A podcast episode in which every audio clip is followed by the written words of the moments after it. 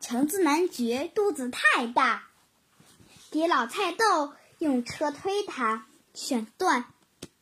分享理由是：橙子男爵的特点就是一个奇大无比的大肚子。也许你们都没有见过这么大的大肚子。橙子男爵肚子太大，给老菜豆用车推他，选段。他决定夜里也吃，一天二十四个小时，把消化食物的时间减少到了一个钟头。为了让橙子男爵吃饱，从他遍布全省的无数领地里。不断运来一车又一车各种各样的食物，可怜的农民们不知道再送什么给他吃好了。蛋呀，鸡呀，火鸡呀，羊啊，牛啊，猪啊，水果啦，牛奶啦，奶酪啦，刚一送到，橙子男爵就吧嗒吧嗒吃没了。有两个仆人专门负责把这些送来的东西不停地塞到他的嘴里。这两个仆人累了，再换另外两个。最后，农民们汇报说，什么可以吃的东西都没有了。那就给我把树送来吧。橙子男爵吩咐说：“农民们。”给他把树送来了，他抹上橄榄油，撒上盐，连树叶带树根，把一棵树都啃下去了。等到树啃光了，橙子男爵就只好卖地产，拿卖到的钱买吃的。地产卖完了，他穷得一无所有，只好写信给大女伯爵。请求上他的城堡去住。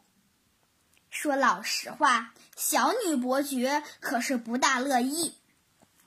橙子男爵要把咱们的家当吃个精光的，会把咱们这座城堡连烟筒都给吞下去。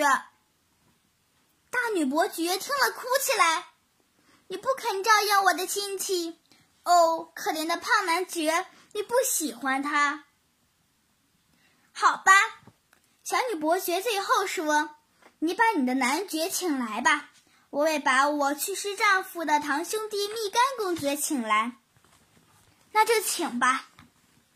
大女伯爵用冒失的口气说：“那家伙比一只小鸡吃的还少。你去世的丈夫，愿他的小蜜柑湖安宁。他所有的亲戚全都又小又瘦，小的肉眼简直看不见。”可我那去世的丈夫呢？愿他的大橙子湖安宁。他所有的亲戚都又胖又大，老远就能看得到。橙子男爵的确老远就能看到，在一公里外看去，真会把他当成一座山。必须马上派人用车帮他装肚子，因为他自己已经没办法对付他的那个大肚子了。番茄骑士吩咐下去，把本地收破烂的老菜豆叫来，因为他有一辆手推车。可老菜豆找不到手推车，各位知道，他的儿子小菜豆把车子推走了。于是他拉来一辆小斗车，是砖瓦匠拉石灰浆用的。番茄骑士帮橙子男爵把大肚子搁到小斗车上，然后大叫道：“好，走吧！”老太豆紧紧抓住车车把，用尽力气拉，可是，一分一毫也拉不动，只好再叫来两个仆人，三个人一起才算拉着橙子男爵在城堡的林荫道上散了一会儿步。可是他们没注意到石头块儿，在走这几步路路的时候，好像存心作对，车轮不时碰到路上又尖又大的石头块，一跳一跳的。可怜的橙子男爵那个肚子也跟着一蹦一蹦的，蹦得他直淌冷汗。小心石头块儿！”他不断的挥手吩咐说。于是老菜豆跟两个仆人只顾着留神石头块儿，小斗车落到坑里去了。老天爷在上，小心那些坑坑洼洼！长子男爵央求他们说：“他们对他散步的时候，他可没忘记他最喜欢的一件事情。一路上还在大啃特啃烤火鸡，那是大女伯爵给他准备好当零食吃的。”